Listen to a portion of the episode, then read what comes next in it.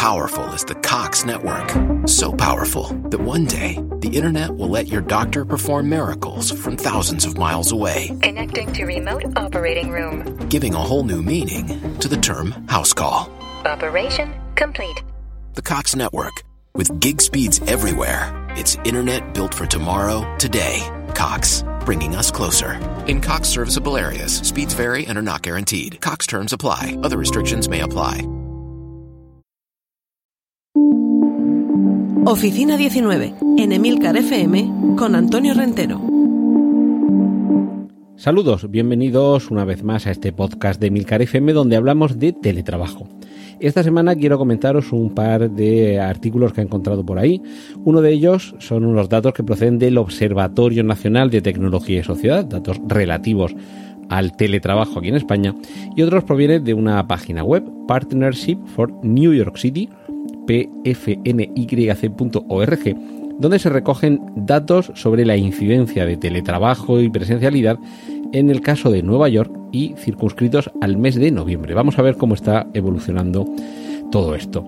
Aquí en España, eh, los primeros datos más significativos de este Observatorio Nacional de Tecnología y Sociedad es que a lo largo de la pandemia el teletrabajo en España se ha multiplicado por tres, pero un año después apenas un 9,4% eh, de, de trabajadores continúan haciéndolo a distancia. O sea, fijaros si se ha reducido y yo creo que aquí estamos en un regreso a la normalidad, excepto, excepto en el sector técnico y en el sector tecnológico, donde, por cierto, los puestos de trabajo se están multiplicando, sobre todo para, eh, para ingenieros, programadores, y, de hecho hay un aumento muy importante de ofertas de teletrabajo, no solo ofertas de trabajo, sino ofertas de teletrabajo que eh, de estar entre un 30 y un 40% entre los años 2017 y 2020 han pasado al 80%. Es decir, que en sectores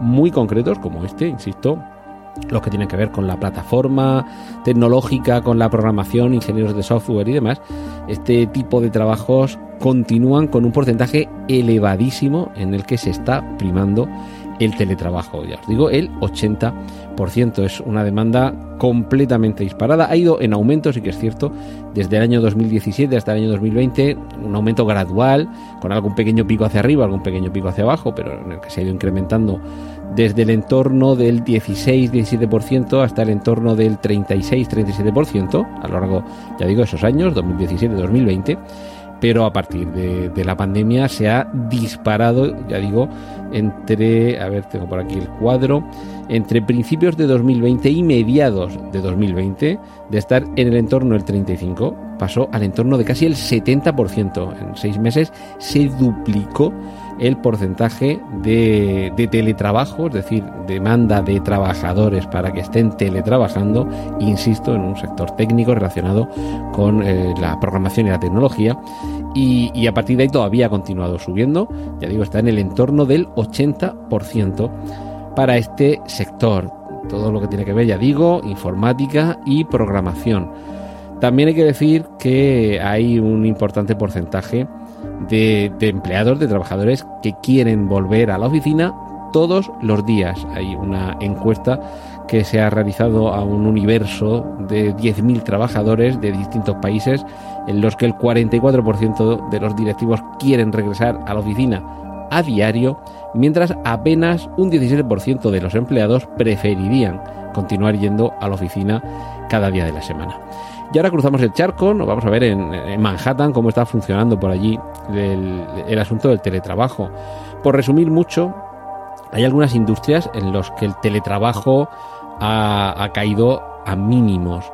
Eh, sectores como el inmobiliario, el financiero o el legal eh, es eh, muy desigual, desde el 77% del sector inmobiliario al 27% de presencialidad en los sectores financiero y legal. Fijaos si hay diferencia.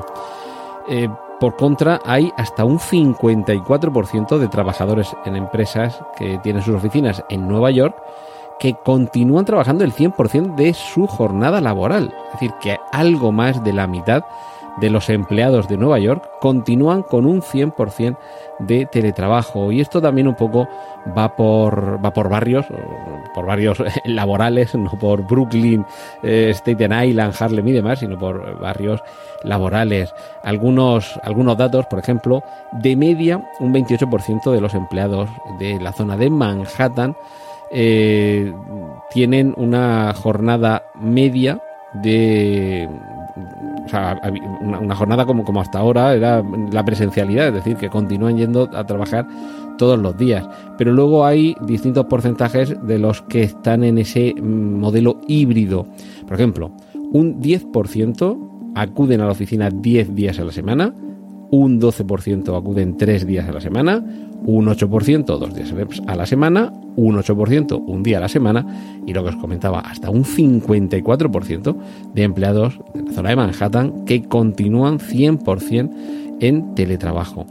A cambio, hay un 49% de los trabajadores de Manhattan que creen que todavía van a seguir trabajando de manera presencial durante toda la semana, digamos una semana laboral tradicional presencial, en enero de 2022.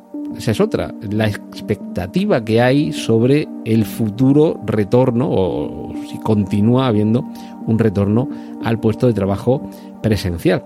Y aquí también hay distintas, eh, distintos porcentajes, eh, pero bueno, el, mayoritario, eh, el 21% de los empleados que trabajan en Manhattan creen que continuarán 100% en teletrabajo.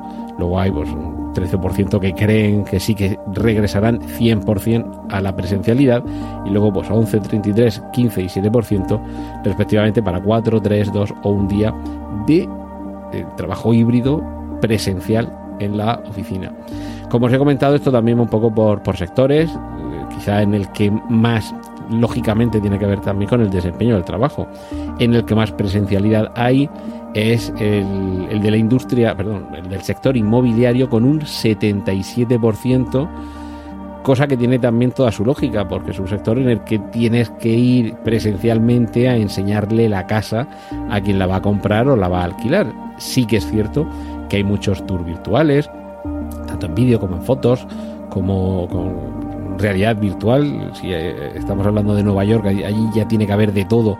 Si ya aquí en España tenemos también esos tours virtuales, pero en algún momento el inquilino o el comprador físicamente tiene que ir con alguien que le abra la puerta y vea la vivienda. Entonces tiene toda su lógica que precisamente este sector, con el 77% de presencialidad, sea el que lidera ese regreso al trabajo tradicional, digamos, mientras que otros, como pueden ser los servicios financieros con un 47% o los abogados con un 61%, todavía mantienen un porcentaje algo menor porque si son empleos en los que parte de ese trabajo se puede realizar con un ordenador delante desde casa.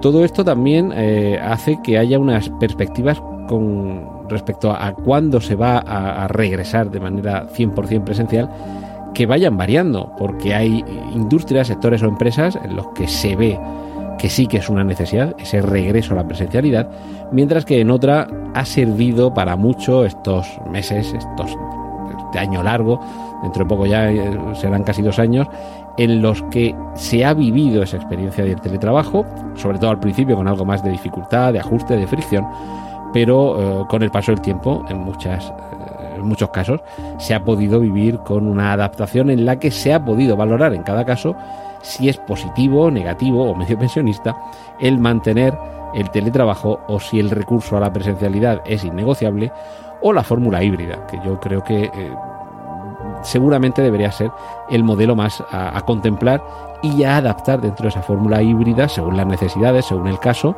según eh, el desempeño que tenga para, cada empresa y casi para cada individuo, si eh, la medida más acertada es eso, eh, entre unos días que se va y otros días que se queda, ver cuál es la mejor respuesta. Lo cierto es que hay hasta un 80% de las empresas que están esperando que haya un cambio permanente en sus políticas de trabajo remoto y un 47%, insisto, me refiero a las empresas que tienen su base en, Nueva York, que continuarán, que saben los propios empleadores, que continuarán al menos con tres días a la semana de teletrabajo. Es decir, que allí parece que en muchos casos sí que tienen claro que nos dirigimos precisamente hacia esa fórmula híbrida que ya digo, esto ya es cuestión de ver dónde está el punto de equilibrio. Y el punto de equilibrio esta semana es que os deje que reflexionéis sobre esto y la semana que viene más. Oficina 19. Hay más programas disponibles entre www.emilcar.fm barra oficina 19 y puedes ponerte en contacto a través de Twitter con arroba Antonio Rentero.